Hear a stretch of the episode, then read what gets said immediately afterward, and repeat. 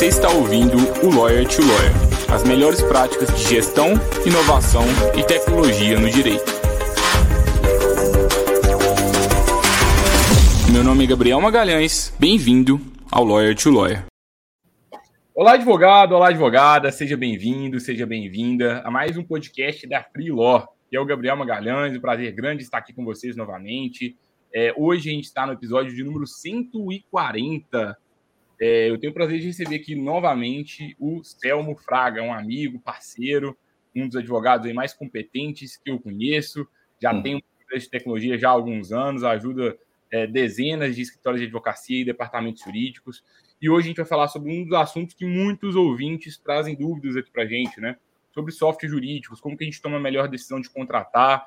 É, e hoje a, a ideia aqui do, do podcast é a gente abordar os principais erros que os advogados cometem quando eles vão fazer uma contratação de um software e depois, em um segundo momento, os principais erros que os advogados cometem quando eles utilizam algum software jurídico. Se você ainda não conhece o Selmo, é, talvez é porque você está precisando escutar mais o Lawyer to Lawyer, porque o Selmo já participou aqui do nosso podcast há dois anos, praticamente, no episódio de número 49. Ele trouxe sobre, é, contou bastante sobre a trajetória dele, recomendo bastante, é bem inspiradora. É, hoje o, o Selma, eu brinco com ele que ele já está rico, já está bem sucedido, né? Foi assim. Ele teve que, que, trabalhar bastante. No episódio 49, vocês vão poder conhecer um pouco mais da história inspiradora do Selma. Mas apresentando formalmente, o Selma é advogado, gestor comercial na Exius, ele é pós-graduado em seguro e resseguro pela Fundação Getúlio Vargas, também é analista de sistemas jurídicos com ênfase em implantação e desenvolvimento de novas soluções tecnológicas aplicadas aos escritórios de advocacia e departamentos jurídicos, e também já atuou 18 anos como advogado e coordenador jurídico. Selmo, prazerão estar aqui com você. E antes de passar a palavra, sabe uma coisa que eu percebi? Eu acho que pela primeira vez eu fiz a introdução um pouco diferente do que eu faço. Porque geralmente eu falo, seja bem-vindo ao Lawyer, é mais um episódio do Lawyer to Lawyer. Acho que hoje eu falei podcast da Freeló uma prova para vocês que a introdução não é gravada, que muitas pessoas falam que ela é gravada, porque eu praticamente repito ela todas as vezes. Seja bem-vindo, é um prazer grande te receber. Gabriel, muito obrigado pelas palavras. Eu também posso afiançar que não é gravada. Então, estou aqui com você para confirmar essa situação. E é, é, agradecendo especialmente a você pelo novo convite e a todas as pessoas que vão nos assistir aqui e compartilhar conosco aí conhecimentos também. Nós estamos juntos aí é, à disposição de, de todos. Selmo, conta um pouquinho para gente sua visão assim sobre softwares jurídicos e também, se quiser, capitular brevemente também um pouco da sua história. E eu queria também aproveitar esse momento inicial, né? Sempre que a gente traz um convidado pela segunda vez, eu queria entender o que que, que, que você está vendo que está mudando nesse mercado de gestão de softwares comparado com há dois anos atrás, quando você teve a oportunidade de compartilhar conhecimento com a gente aqui. E é, software é uma coisa que todo mundo quer, né? Tipo assim, é uma coisa que, não sei, parece que é legal escolher um software, usar uma ferramenta nova. A gente deposita uma fé quase que inabalável. Ah, o meu problema é que vai resolver o software. E aí, geralmente, temas como esse, episódios como esse aqui, com títulos de software, geralmente atraem muito mais audiência do que outros episódios. Acho que justamente pelo, talvez por essa fé que, as, que os advogados depositam nisso mas no meu ponto de vista nem sempre é verdade, o software não vai trabalhar sozinho. Mas eu queria escutar um pouquinho como que você tem visto esse mercado. Legal, Gabriel. Veja bem, eu acho que você colocou um ponto muito interessante. As pessoas, por vezes, depositam muito a esperança na solução dos problemas do escritório, do departamento jurídico no software. E é um ledo engano. Não é o software que vai fazer a diferença. São as pessoas, sempre as pessoas. E aí, já falando um pouquinho sobre o que você me perguntou, ah, quais são os acertos, erros, eu gostaria de colocar aqui já de início alguns pontos que eu, na prática, já vivenciando a implantação de sistemas jurídicos em dezenas de escritórios e departamentos jurídicos, o que, que eu vejo que faz a diferença? Primeiro, antes de tudo, pessoas. Se não houver pessoas engajadas com a mentalidade tecnológico, a mentalidade computacional, entendendo que a tecnologia vai efetivamente ser uma boa ferramenta, dificilmente você vai ter sucesso na implantação de um software, ou vai ter o sucesso pela metade. Então, começa tudo pelas pessoas, e aí é uma ordem que, no meu entender, ela é quase que é, é, sequencial, não tem como fugir disso. Então, começando pelas pessoas, especialmente pensando aí na alta liderança dos escritórios, dos departamentos, para que isso venha de forma sequencial em, todas a, a, em toda a cadeia de colaboradores que tem dentro da organização. O item seguinte é a capacidade que o escritório ou o departamento jurídico tem de mapear seus processos internos. Por quê? O segundo item são os procedimentos que já existem e que eventualmente podem ser melhorados. Mas é no segundo item que a gente identifica quais são os requisitos que a tecnologia que a gente vai contratar precisa ter. Se você tem procedimentos já bem definidos, se você sabe que os seus procedimentos eventualmente estão um pouco sinuosos, mas podem ser melhorados, excelente. Então, é o segundo pilar. E por último, vem a tecnologia. Então, é um tripé que passa necessariamente por três letras: pessoas, processos e T de tecnologia. Essa tecnologia, sim, pode ser uma tecnologia que tenha mais conformidade com as suas necessidades. Não adianta contratar, por exemplo, jurimetria se você ainda não tem um saneamento básico do seu escritório ou do seu departamento jurídico. A tecnologia ela chega, portanto, no terceiro momento. Não adianta querer colocar a tecnologia antes de ter uma mentalidade já computacional e antes até de mapear procedimentos e a quais são os requisitos que precisam ser analisados. Bom, esses três pontos aí são o que eu considero mais importante para todo mundo que for contratar uma tecnologia nova. Isso não mudou muito, né? Se a gente for parar para pensar, isso não tem como mudar, né? Acho que isso talvez para sempre essa é, pode até surgir um novo software, uma nova tecnologia, os softwares ficam mais amigáveis, mais modernos, mas o processo de tomada de decisão, eles, ele e também de preparação para o uso do software, pelo que eu estou vendo, aparentemente não mudou tanto. Talvez o que, gente, o que mudou bastante né, nos últimos anos é a necessidade, talvez, de ter softwares com novas funcionalidades. Porque antes, por exemplo, ter software que às vezes que é, possibilitava o remoto não era tão essencial como é hoje. Hoje é quase mandatório, né? Seria tipo isso? Correto, Gabriel. Eu acho que esses três itens que eu falei anteriormente, eles vão continuar por muito tempo e na prática a gente vai ver sempre isso como sendo o, o, o, o tendão de Aquiles, vamos assim dizer, no sentido de se você não observar, você vai ter dificuldades. E, de fato, a tecnologia vem evoluindo numa velocidade muito grande, inclusive para os advogados, o que eu acho que é muito salutar. Então, quais são as visões que devem estar no momento de uma contratação para que não aconteça o erro? Por exemplo, pensando em tecnologia. Hoje existe muita solução para automação dentro dos escritórios de advocacia. E se você tem um escritório e você sabe bem quais são os seus procedimentos, você vai escolher a tecnologia que tem conformidade com essa lógica. Vou dar um exemplo aqui. Você pode ser um escritório de advocacia que tem um grande volume de atendimento a cliente pessoa física. Qual vai ser a solução que de imediato a gente pode pensar nela? Uma solução em que, ao chegar um cliente no escritório, eu tenho a capacidade de, em um clique, depois do cadastro, já gerar uma procuração, uma declaração de hipossuficiência, um contrato de honorários. Essa é uma solução de automação que facilita muito a vida do escritório. Mas eu posso ser, por exemplo, um departamento jurídico e um departamento jurídico que tenha escritórios parceiros. Então, qual a tecnologia que pode fazer sentido para mim? Eu posso precisar de um software que, ao cadastrar um processo e marcar o nome do escritório, automaticamente vá uma tarefa para esse escritório da ciência do patrocínio da ação. E ao escritório identificar, por exemplo, que faltou subsídios ou necessidade de subsídios complementares, ele clica ali, volta para o departamento jurídico, dentro de uma lógica de um fluxo de trabalho já desenhado, uma necessidade de fornecer os subsídios e assim sucessivamente. Ah, e eu sou um escritório de, é, é, por exemplo, advocacia de volume.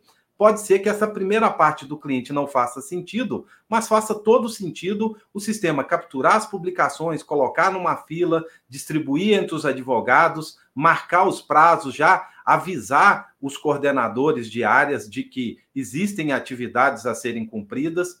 Portanto, cada escritório, cada departamento tem sua necessidade. E as tecnologias que têm que ser contratadas, elas têm que observar a necessidade do departamento.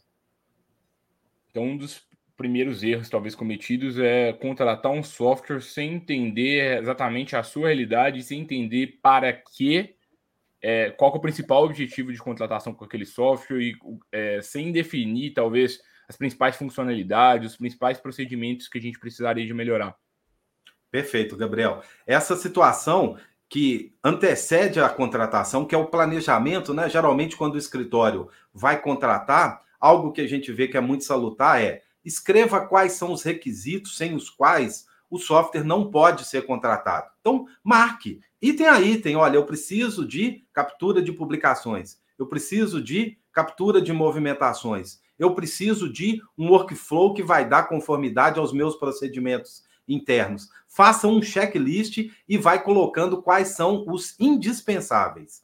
Depois que você fizer esse planejamento, compartilhe com todos do escritório antes de ir para o mercado verificar. Veja se são aqueles requisitos mesmo que todos os colaboradores, inclusive estagiários, vão falar que são importantes. Depois de fazer essa, esse mapeamento, é que você vai para o mercado e conhecer as soluções que existem. É um ponto fundamental para o sucesso. Agora, software é para todos mesmos? Ou, ou talvez não necessariamente. Assim, o escritório está começando. Se você começasse o escritório hoje do zero, dia, dia um do escritório, já teria software ou não? O que, que você pensa? Sem dúvida nenhuma. O software, ele é igual àquela situação que a gente nunca vivenciou. Às vezes, quem está começando e ainda não usa, ele vai falar assim, ah, eu não preciso, a minha advocacia, eu tenho 10 processos, 20 processos, tal, consigo controlar. Se você tiver essa mentalidade, rapidamente você não você vai encontrar um gargalo na sua advocacia, porque você vai crescer em nível de complexidade ou em número de processos. E sem um software você vai ter muita dificuldade. Ah, eu trabalho com Excel. O Excel é um tipo de sistema de gestão que pode ser difícil de trabalhar, tem suas limitações e tem suas facilidades. Agora, lembre-se que a tecnologia é igual àquela lógica de como eu vivi até hoje sem celular? Antes, eu sou um pouco mais antigo, eu vivi numa época em que eu era adolescente e não existia celular. Hoje é inconcebível imaginar uma vida sem celular, porque você tem tudo ali. O software é a mesma lógica. Depois que você tiver, você vai fazer a seguinte pergunta para você mesmo: Por que eu não contratei antes? Como eu vivi sem isso até hoje? Eu tenho uma máxima aqui hoje na Freeló que é aqui hoje a gente não economiza mais em software não economizamos, cansamos de fazer isso. Tem, a gente estava, é, a gente começou com a, a, escala que a gente teve nos últimos meses, a gente começou a ter muito chamado de atendimento, né? Pessoas precisando de ajuda e como a gente cresceu, aumentou bastante isso. E no primeiro momento a gente olhava algumas soluções, eram, eram a gente considerava relativamente caro, era 300 reais por, por atendente, por pessoas que pudesse atender as pessoas. Falou assim: não, gente, eu não vou usar isso nunca, vou ficar nessa aqui que é baratinha, 30 por atendente. Aí chegou um dia, eu falei assim: quer saber? Eu vou contratar essa de 300 reais, vamos contratar. A gente foi decidir o que a gente ia contratar, contratamos. E aí a gente começou a entender que aquele software entendia muito mais do nosso problema do que a gente mesmo, sabe? Eles, eles viveram tanto a, essa questão de atendimento que eles tinham coisas e falaram assim: nossa, meu Deus, eu nem imaginava que isso existia eu acho que isso vai, é, isso vai realmente revolucionar o nosso atendimento. E assim, o ganho foi gigante. É, e eu acho que é muito isso, assim, eu, é, eu, acho que a gente, se tem um software específico da nossa área ali, eu vou tentar customizar alguma coisa para mim, vou tentar fazer uma planilha, e eu vejo muitos escritórios querendo fazer um software próprio, eu sou muito contra fazer um software próprio, porque, poxa, tem uma empresa, tem várias empresas no mercado, que vivem respirando software, que vivem respirando os problemas de vários escritórios. Vai ser você querendo reinventar a roda e fazer uma coisa própria, gastar dinheiro, fica muito mais caro. Depois, para manutenção, fica muito mais caro. Para evoluir, fica muito mais caro. Então, assim, eu não economizaria em software. E eu acho que muitas pessoas economizam em software porque ficam ali mascarando custos e não conseguem entender o custo do seu tempo, por exemplo. Porque se você não usa um software e está usando uma planilha, por exemplo, você está gastando ali X horas do seu dia, X horas da sua semana alimentando planilha. E isso, às vezes, é muito mais valioso do que você ficar, é, você gastar ali X reais em um software, né? Perfeito, Gabriel. E, e me veio aqui quando você estava falando de trocar de software, sair de, um, de 30 para um de 300 usuário. É, software é igual um vinho. Se você pensar bem, você encontra uma garrafa de vinho de 10 reais e não vou chegar ao extremo, encontra uma garrafa de vinho de 150 reais. Se você não liga para o dia seguinte ter dor de cabeça ou não, pode ficar com a de 10. Mas você contratando algo que está dentro do seu orçamento e que vai te proporcionar mais efetividade, faça isso, porque é a ferramenta que você usa no dia a dia, é o que dá mais efetividade, mais velocidade, mais qualidade no seu trabalho. Então, pensar no orçamento é um outro ponto muito importante. Claro que você não vai contratar um software que vai ultrapassar muito o seu orçamento. Se você fizer isso, você vai arrumar dois problemas, né? Um para poder cumprir ali com suas obrigações financeiras e o outro relativo a um software que você vai ficar o tempo todo lembrando que ele foi além do necessário. Então, procure também observar o orçamento, mas não economize demais. Não ache que o software ele pode ser simplesmente algo para ter. Ele tem que ser, na verdade, algo que atenda o escritório em todas as necessidades principais. E aí eu acho que vai fazer a diferença. E se a gente for começar a elencar os erros aqui, né? Talvez o primeiro deles seja não usar software. E eu, inclusive, já falei em outros podcasts da Freeló, sempre trouxe uma analogia muitas vezes, falando assim: olha, gente, às vezes você não precisa de nada mais complexo do que uma planilha para resolver um problema de uma forma inovadora. Use uma planilha, às vezes uma planilha pode resolver isso, uso isso como uma metáfora que, que realmente é verdade, porque às vezes a gente tenta complicar demais, contratar o software mais complexo do mundo, sendo que a gente só precisava de uma simples planilha. Só que em certo ponto eu discordo também dessa visão que eu já, já de, de, ainda defendo, porque existe uma estrutura que ela é que ela faz sentido que a gente tenha no nosso negócio para que ele seja organizado. E se alguém dedicou o tempo pensando em estrutura, a gente deve utilizar aquela estrutura desde o início. Ah, Gabriel, mas é caro, ainda não faturo mas é o custo do seu escritório, é tipo aluguel. Você precisa de ter o aluguel para você ter a sua sede. Eu acho que é um custo que ele começa a ser até intrínseco à advocacia. Quanto mais a gente demora, mais a gente vai ter a dor para o uso depois no segundo momento. Então, sim, dá para inovar por meio de planilha, muita coisa dá para fazer, ainda defendo isso. Mas, ao mesmo tempo, utilize a estrutura, sabe? Respeite as pessoas que vivem por conta disso, por conta de pensar nisso você não sabe tanto de software quanto alguém que vive disso o dia inteiro pensando nisso, atendendo pessoas com esse problema. Então, se tem alguém fazendo isso, vai lá, vai beber da fonte daquelas pessoas. Então, escutando o Selmo para mim, talvez um primeiro erro seja não usar o software. Um segundo erro é não entender para que você precisa do software, porque se você não entender para que, você não vai saber quais funcionalidades você vai precisar. O terceiro erro talvez seja é, não ter a casa organizada, como o Selmo trouxe, a trinca, né? Pessoas, processos e tecnologia. Você está buscando só a tecnologia, mas pessoas e processos não estão alinhados para usar a tecnologia. Sem isso, o software vai estar fadado, fadado em sucesso. Soma algo, Selmo? Perfeito, Gabriel. Eu só ia acrescentar essa lógica aí o seguinte: quando a gente contrata um software, então vamos imaginar que eu contratei, e aí o que você falou que eu acho que faz todo sentido.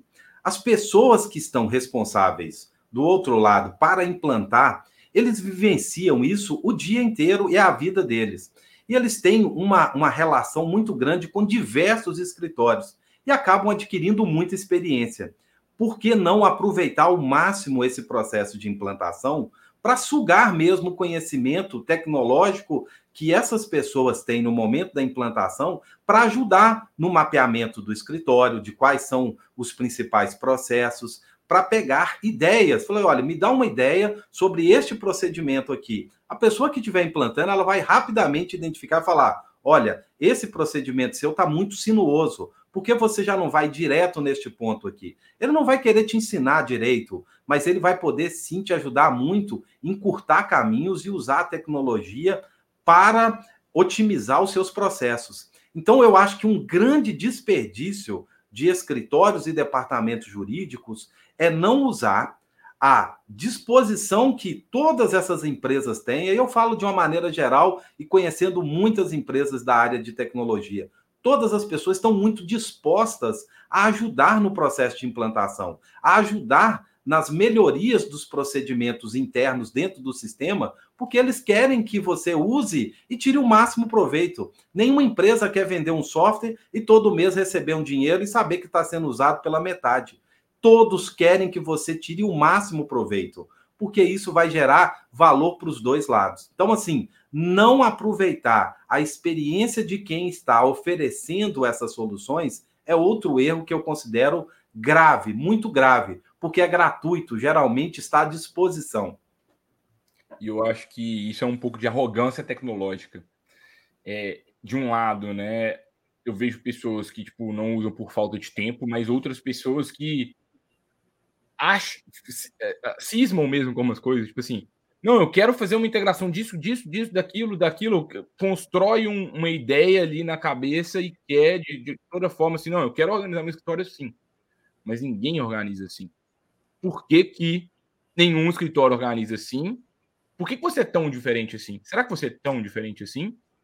Não é melhor a gente se encaixar no padrão, entender o padrão, respeitar o padrão? Não necessariamente a gente tem que sempre se encaixar ao padrão, mas eu, eu acho que no mínimo um respeito ao padrão a gente tem que ter. Porque, gente, se isso é um modelo consolidado, se todos os escritórios do Brasil 90% utilizam, por que, que eu, mais bonito, digamos assim, vou ter que ter um modelo diferente? Eu acho que a gente tem que, tomar, tem que tomar um pouco de cuidado com essa arrogância tecnológica. E eu acho que alguns escritórios cismam mesmo com algumas coisas, tipo, que não fazem sentido, não vai gerar tanto valor. E isso, para mim, é, é, um pouco disso, realmente de falta de humildade, de beber em quem está vivendo isso, né? Isso não significa que a gente não deva, que a gente deva abaixar a cabeça ali para quem está fazendo o software, até porque quem está fazendo o software é o seu cliente, no final das contas. É, então, na verdade, é o seu. É o seu, é, é, é o seu é, você é cliente dele, na verdade. Então, é, você, no fundo, ele tem que ter a cobrança, você tem que analisar concorrentes, mas beleza, analise concorrentes, analise as opções do mercado, tome a, a melhor decisão para o seu escritório, mas pelo menos no início comece pelo padrão, não tenta inventar muito, não. Você concorda? Concordo. Assim, é, é preciso respeitar o, a evolução de cada escritório. Então, tem escritório que está bem numa fase inicial e tem outro que já tem uma mentalidade tecnológica, já utiliza software há muitos anos, já consegue enxergar as possibilidades que o software pode proporcionar. Então, cada caso com sua realidade. Mas abrir a cabeça para enxergar algo diferente do que só é feito dentro do escritório é muito importante. Olhar como o mercado está se comportando, como usa a tecnologia, porque aquela máxima de ah, sempre foi assim e sempre deu certo. Este é o caminho para o insucesso. Você vai caminhando em relação ao insucesso, vamos assim dizer, quando você tem essa mentalidade, sempre foi assim, assim funciona muito bem e não abre a cabeça para outras possibilidades. Isso não significa que você tenha que mudar tudo e se adequar ao software, é o contrário. O software tem que se adequar à realidade do escritório, mas o escritório precisa entender quais são as possibilidades geralmente inovadoras que estão sendo apresentadas com aquele software. Abrir a cabeça é um ponto fundamental. E talvez um outro erro seja não fazer um, uma pesquisa, né? É uma decisão muito importante, porque a dor da saída de um software depois é muito grande. Porque você já acostumou, sua equipe já acostumou. Se você tiver que migrar, vai doer muito, porque vai ser difícil, vai ter uma adaptação de novo. Então, no momento de escolha, é importante pesquisar bastante, vai ver todas as opções, vai na XJUS, vai nas, nas outras do mercado, EasyJur, Astrea, tem N aí no, no mercado, pesquisa, entenda as diferenças, entenda para o seu tipo de escritório qual que é melhor, qual que é, qual que é pior. Eu acho que fazer essa, essa pesquisa bem, bem detalhada vai ajudar. E aí, um segundo ponto, às vezes você decidiu errado, não persiste no erro, não. Se você você viu que você escolheu um software que não resolve tanto seu problema e você vai empurrando com a barriga ali a troca do software, talvez você tá ali, se o seu escritório para sempre vai ficar ineficiente por causa de uma escolha que você fez antes, eu sei que migrar vai ser ruim, vai, ser, vai doer um pouco, mas é importante estar tá sempre atento aí ao que está tá mudando no mercado, as inovações, conversando com essas, com essas empresas para que você tome a melhor decisão. Perfeito, Gabriel. E olha só, dentro dessa lógica, não só a tomada de decisão. Então, imagina que a lógica de você contratou um sistema há 10 anos atrás, no momento em que você contratou, ele estava muito eficiente, gerando tudo aquilo que atendia aos requisitos. Mas, eventualmente, a empresa não evoluiu, não trouxe as novas soluções, e você continua ali por muito tempo e percebe que a, a empresa mantém durante cinco anos o mesmo software sem mudar nenhuma um layout, não acrescenta nada, nenhuma tecnologia nova. Isso de fato vai fazendo com que você perca capacidade competitiva no mercado, porque você continua exigindo muito do ser humano a alimentação de determinadas atividades dentro do sistema. Então, não só quando você contrata errado, mas quando você também viu que o sistema parou de atender a sua necessidade. E aí, na hora que você for para o mercado, converse com quem já utiliza o sistema que você está contratando. Esse é um ponto fundamental. Não contrate, se você tiver um mínimo de dúvida, sem conversar com alguém que usa. De preferência, converse com o estagiário, que é aquele que no dia a dia usa muito. Então, o operacional está com o estagiário, está com o advogado. Ah, eu preciso muito de gestão. Então você vai ligar para o sócio ou para o coordenador, pergunta para ele como que está o atendimento, o sistema é estável, os relatórios que estão sendo gerados atendem, você percebe que o sistema está evoluindo todo dia ou todo mês, tem novas funcionalidades, existe disponibilidade da parte técnica da empresa para implementar novas soluções quando são sugeridas. Esses pontos são muito importantes para que as pessoas consigam evoluir na utilização da, da, das ferramentas que estão disponíveis. E a utilizar? O maior erro que eu vejo já é não utilizar, né? É impressionante o tanto tanto de, de advogado que tem um software excelente, usa 1% das funcionalidades. Às vezes só, só algumas pessoas usam bem, outras não, nem todo mundo entende o software, nem todo mundo entende a importância. Então, sempre se fez de forma manual, mudou agora para um software, ninguém entende exatamente por quê. O é, que, que, que, você pensa, os principais erros da, da utilização? Ó, eu tenho duas, duas considerações. Por exemplo, para utilizar. Eu acredito que o advogado, o estagiário, o sócio, ele precisa encontrar lógica no sistema, porque senão ele não vai se convencer de usar. E aí eu dou um exemplo muito claro você tem uma agenda que eventualmente está no papel. Vamos pegar extremos aqui. Eu tenho uma agenda no papel, às vezes ela está muito dentro da minha cabeça. Não, isso aqui eu não preciso registrar no, no software, isso para mim é o suficiente, eu lembro aqui. Só que, eventualmente, você não estará presente e você aumenta muito o seu nível de estresse. Porque quando você mantém tudo na sua cabeça, o seu estresse vai aumentando. Se você tira da sua cabeça e coloca dentro de um sistema, isso diminui significativamente seu nível de estresse. Então, sua agenda está toda dentro do sistema, ele vai te mandar notificações, vai te mandar e-mail com antecedência. Então, você já vê uma visão libertadora que o sistema tem de liberar sua cabeça para pensar o direito e a parte administrativa ficar lá dentro e o sistema te alertar no momento certo. E o segundo ponto para a utilização que eu vejo, então esse primeiro é convencer as pessoas, né, dando só um exemplo aqui, convencer as pessoas de que o uso vai facilitar a sua vida. E o segundo ponto é quando você tem dentro das organizações pessoas chaves que vão exigir no primeiro momento a alimentação. E aí eu vou dar um exemplo de um cliente nosso, não vou falar nome, mas como que eu vi que uma funcionalidade que foi implantada funcionou muito bem. Tinha o administrativo e o contas a, a pagar e receber estava centralizado numa pessoa, o que era bem fácil, portanto, de fazer controles. Nós fomos na pessoa e falamos o seguinte: olha, toda vez que o advogado for pedir um reembolso, ele vai ter que fazer por dentro do sistema e não mais no papel, chegar no, no financeiro, entregar lá um vale de 100 reais, por exemplo. Quando ele começou a receber o vale de 100 reais, falou assim: não, o vale de 100 reais não pode ser no papel. Você vai entrar no sistema e vai falar que você está pedindo 100 reais. A gente vai fazer um Pix, um depósito na sua conta e está resolvido. As pessoas, naturalmente, queriam manter aquele, aquela estrutura porque funcionava.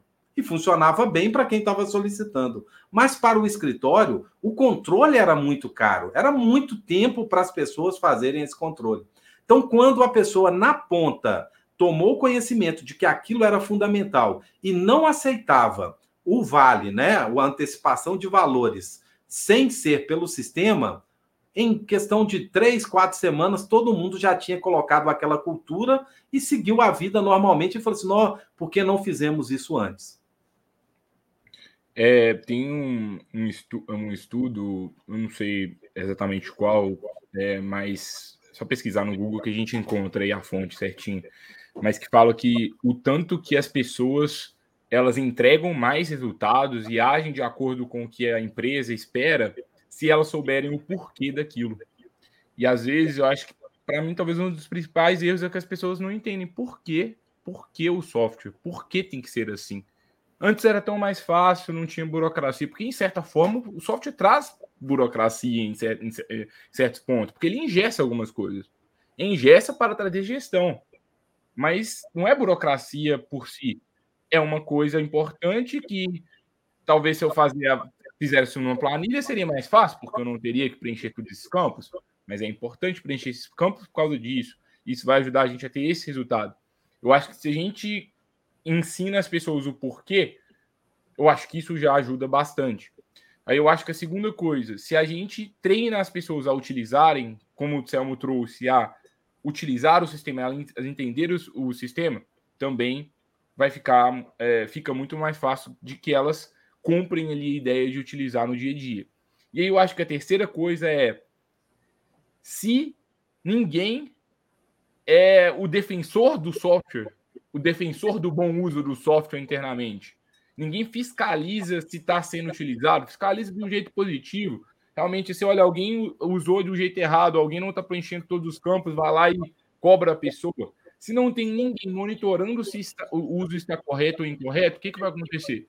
Daqui a cinco anos, volta lá e vê que alimentou todos os dados errados, está tudo faltando, o software ali não, não corresponde à realidade. Olha, hoje o que acontece muito é o seguinte: isso que você falou, eu concordo em gênero, número e caso. A alimentação adequada ela é fundamental, as pessoas têm que saber o porquê estão fazendo cada uma das funções, né? E aí cabe muito ao gestor mostrar os resultados para a equipe. Então, por vezes, o estagiário está ali inserindo documentos dentro do sistema. Ele insere documentos, insere informação. O gestor precisa, em dado momento, parar e falar o seguinte: vem aqui, deixa eu te mostrar o quão importante é essa atividade sua. Gera um relatório, uma hora, olha, quantidade de documentos que você colocou, isso gerou para a gente muito mais segurança. A gente tem aqui estatística, tem dados e indicadores fundamentais para a gestão. Então, quando você faz isso, facilita muito esse processo de adesão. Outra lógica que eu vejo bastante, que aí é uma parte da tecnologia, elas geralmente, elas hoje, elas estão seguindo em fluxos. Então você tem que preencher um passo A, e aí depois que você iniciou o primeiro passo, o sistema vai te julgando para frente, obrigando o preenchimento dos itens importantes. Então é mais ou menos o seguinte, vou te, vou te dar um exemplo aqui. É, é, a gente pode programar, e aí eu vou falar disso logo à frente também, essa lógica de fluxo de trabalho que é indispensável hoje, mas você programa um sistema para ao cadastrar o processo, ele gera automaticamente algumas tarefas e essas tarefas vão tendo ciclos automáticos. Então, ó, cadastrou, vai para o coordenador, por exemplo, cadastrou um processo especial, vai para o coordenador fazer o saneamento básico daquele processo. Analisar se o processo é especial mesmo tal. Na sequência, quando ele conclui, ele gera automaticamente uma tarefa de elaborar uma petição inicial. Ao elaborar a petição inicial, sem que as pessoas saibam, o sistema gera uma cobrança de honorários, um prolabore ali por causa daquele, daquela petição inicial. Ao concluir essa atividade, o sistema vai monitorar se o processo vai ficar sem andamento processual por mais de 90 dias, por exemplo. Então, a tecnologia ela vai criando conformidades internas e obrigando os usuários a preencher e eles vão enxergando lógica nisso. Porque, olha, tudo bem, ah, alguém contestou um processo, então tem aqui uma cobrança automática. Isso facilita muito, evitando então que a pessoa tem que sair dali, registrar, cobrar a, a, a contestação ou a petição inicial. Então, o fluxo é muito importante para dar conformidade. Muito bom, Selmo. Tem algum mais algum erro de utilização, além desses que você destacou, que você acha que seria importante compartilhar com os colegas? Bom, acho que um, um erro, quando a gente está utilizando, é de fato não abrir a cabeça para identificar novas oportunidades dentro do próprio sistema. Muitas vezes a gente começa a usar o sistema no primeiro momento e vai usando sempre daquele mesmo jeito. Então você está usando, ah, eu sempre tratei publicações de uma forma. Chegou a publicação, eu mando para o advogado, tá ali, e aí você vai pensando o seguinte: olha, essa é a melhor forma. Você tem geralmente uma evolução constante da ferramenta e novas tecnologias vão sendo colocado, vão sendo colocadas constantemente dentro da, das ferramentas. As pessoas tendem a reproduzir sem pensar muito que existem métodos dentro da própria ferramenta que são mais econômicos em termos de tempo e dão mais efetividade. Então, não abrir a cabeça para olhar para o sistema e ver que existem formas diferentes de fazer a mesma coisa e geralmente mais eficientes é um outro problema, porque quase todas as ferramentas elas são utilizadas em tem até estudos aí que falam no máximo 60%, então distante de você chegar em 100% da capacidade da ferramenta. E não abrir a cabeça para essas possibilidades, considero também uma falha que geralmente é, é custo para o escritório, né, por falta de abrir a cabeça mesmo. É, Selma, até que você entende desse tema, viu? Até que você entende, viu? Muito legal, muito legal, de verdade. Acho que abriu, abriu coisas que eu nunca tinha pensado sobre isso. Tem alguma pergunta que eu não te fiz? Alguma, alguma questão importante que você ainda acha que é importante compartilhar com, com os colegas? Olha só, Gabriel, eu, eu vou dar uma dica aqui de ferramentas hoje que você vai procurar dentro do seu sistema que eu considero assim fundamental para que você tenha máxima efetividade, não máxima, uma grande efetividade dentro do seu escritório ou departamento jurídico, que são as ferramentas de workflow ou fluxo de trabalho elas são muito, muito poderosas. Entender a lógica dessas ferramentas é mais ou menos o seguinte: é o advogado programando. É você abrir a sua cabeça para pensar o seguinte: eu tenho meus procedimentos internos e eu quero que eles sejam automatizados ao máximo. As ferramentas que não tiverem esse tipo de tecnologia, eu acho que você tem que pensar melhor se ela é a, a, a que vai atender a sua realidade. Então, procure ferramentas que tenham fluxos de trabalhos que possam ser personalizados, para você fugir daquela lógica de uma ferramenta que é muito engessada. Colocou dentro do seu escritório, você só pode seguir aquele padrão. Tem que ter a possibilidade de ampliar. E eu vou dar um exemplo aqui de fluxos muito simples. Você pode entrar dentro de uma ferramenta e criar fluxos do seguinte: olha, eu quero que um processo que ficar mais de 60 dias sem encaminhamento de relatório de atualização do processo para o cliente, o sistema gere para mim automaticamente uma atividade de enviar relatório. Ah, se o processo ficar sem movimentação no tribunal por mais de 80 dias, eu quero que ele me gere aqui uma atividade de impulsionar o processo. Ah, eu quero que, ao concluir uma contestação ou ao identificar uma sentença, o sistema automaticamente coloque uma fila de cobrança dos honorários. Eu quero que, ao baixar um processo, automaticamente vá para o coordenador uma verificação, uma triagem final, para ver se tem honorários sucumbenciais, se tem honorários contratuais ainda a serem identificados. Um processo que está em fase de execução e eu sou o exequente, de repente eu suspendi o processo por falta de localização de bens eu posso programar para que a ferramenta me alerte daqui a 300 dias de que aquele processo está suspenso e corre-se o risco de ter uma prescrição intercorrente. Ou seja, você vai poder programar com uma infinidade de situações específicas do seu escritório ou do seu departamento. E isso é muito poderoso dentro dos escritórios. É o que vai verdadeiramente eliminar atividades repetitivas, mas principalmente dar ganho de qualidade e segurança na operação dentro da sua organização. Então, é uma ferramenta baseada geralmente em BPM e tal, que o advogado que identifica isso, ele faz maravilha dentro do seu escritório. Eu não não não falo aqui em nome da Etjus. Eu digo assim, existem N ferramentas no mercado que trazem essa tecnologia. Claro que algumas com mais capacidade de permitir uma adesão às necessidades do seu escritório, mas sem ela você vai ter dificuldade. E eu só estou pensando agora em vários, vários, vários escritórios boutique que que menosprezam gestão e tecnologia. Já escutei de alguns escritórios falando assim: não, esses negócios é só para escritório de massa. Gente, não é porque é uma, é uma analogia que a gente teve num dos episódios aqui com, com o Thiago. É, salvo engano, tem uns 4, 5 episódios aí que foi sobre modelo de negócio na advocacia. É, que eles trouxeram a diferença né, de, um, de um bolo artesanal para um bolo caseiro. Bolo artesanal é bom demais. Caseiro também, mas caseiro, o caseiro ele, ele, é pior do que o artesanal. O seu escritório não tem que ser caseiro, o seu escritório tem que ser artesanal. Escritório artesanal usa tecnologia, porque com tecnologia você vai ser melhor do que os, que, os caseiros. Caseiro atrasa a entrega, caseiro vai assustar um dia ali e não vai conseguir entregar o bolo, não vai fazer o bolo, teve algum imprevisto. Artesanal, não. Artesanal tem, tem a ordem, tem, tem a logística toda. Então, acho que é um convite para todo mundo, sabe? Se vocês não estão gastando tempo com isso, só estão gastando tempo advogando, a gente está tudo errado. Está tudo errado.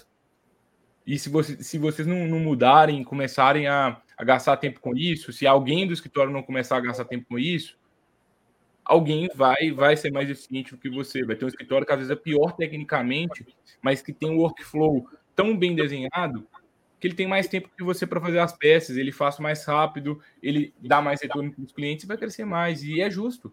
É justo, sim. Tem gente que fala assim, não, Gabriel, é tão injusto, tem alguma, um, alguns advogados menos qualificados do que eu, tendo mais sucesso profissional.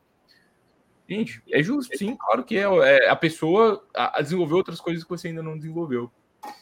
Selmo, muito obrigado. Queria deixar aí o espaço para você trazer suas, suas considerações finais, é, também deixar seu contato. É, bom, a palavra é sua. Assim, muito obrigado mesmo por ter topado de novo o convite.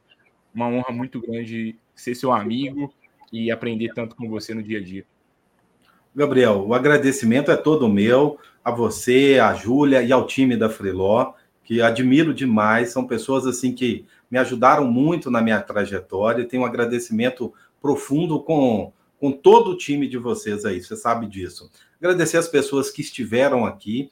E, e a gente falando de ferramentas, eu tenho aqui uma frase que eu costumo é, é, passar para as pessoas, que é de Abraham Maslow, aquele que colocou lá a, a, a, a teoria da hierarquia das necessidades. Ele diz o seguinte: se eu tivesse uma hora para poder cortar uma árvore, talvez não seja nem o tema mais ideal colocar, mas ele fala o seguinte: eu gastaria 50 minutos afiando o meu machado.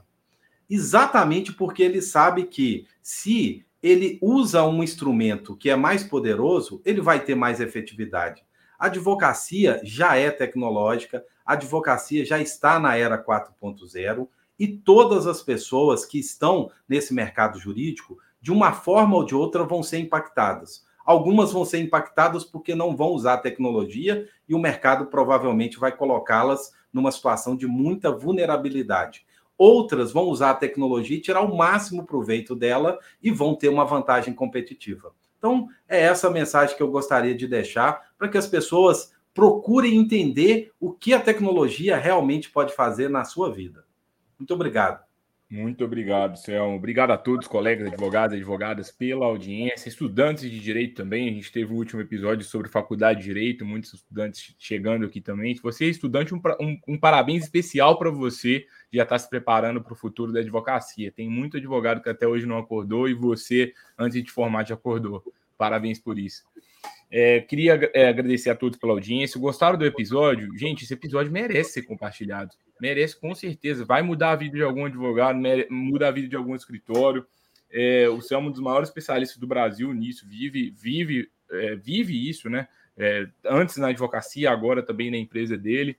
Então, certamente consegue agregar aí na, nas tomadas de decisão dos escritórios de advocacia. Então, escutem, reescutem o episódio, compartilhem com outros colegas. Semana que vem a gente volta, sempre no desafio, né? Quem que eu vou chamar semana que vem para ser tão bom quanto o Selmo? Problema aqui da Freeló, mas vamos fazer o possível para a gente sempre manter a qualidade do, dos episódios. A gente se vê na próxima semana, pessoal. Tchau, tchau.